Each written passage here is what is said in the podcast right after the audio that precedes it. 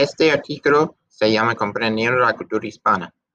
Introducción. A través de 30 años, la población hispana ha crecido enormemente en los Estados Unidos. Los hispanos componen un 15% de la población en Estados Unidos, incluyendo 3.6 millones que residen en el Estado libre asociado en Puerto Rico. Aproximadamente 31 millones de personas se identifican como hispanos. La población hispana en Estados Unidos es la minoría más grande en el 2006.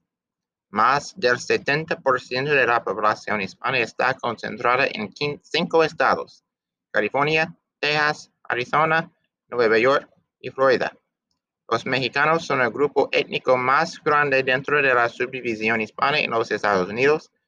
Componen a su vez un 58% seguidos por América Central y Sudamérica, 9%, puertorriqueños 10%, cubanos 3%, dominicanos 2% y otros hispanos 18%.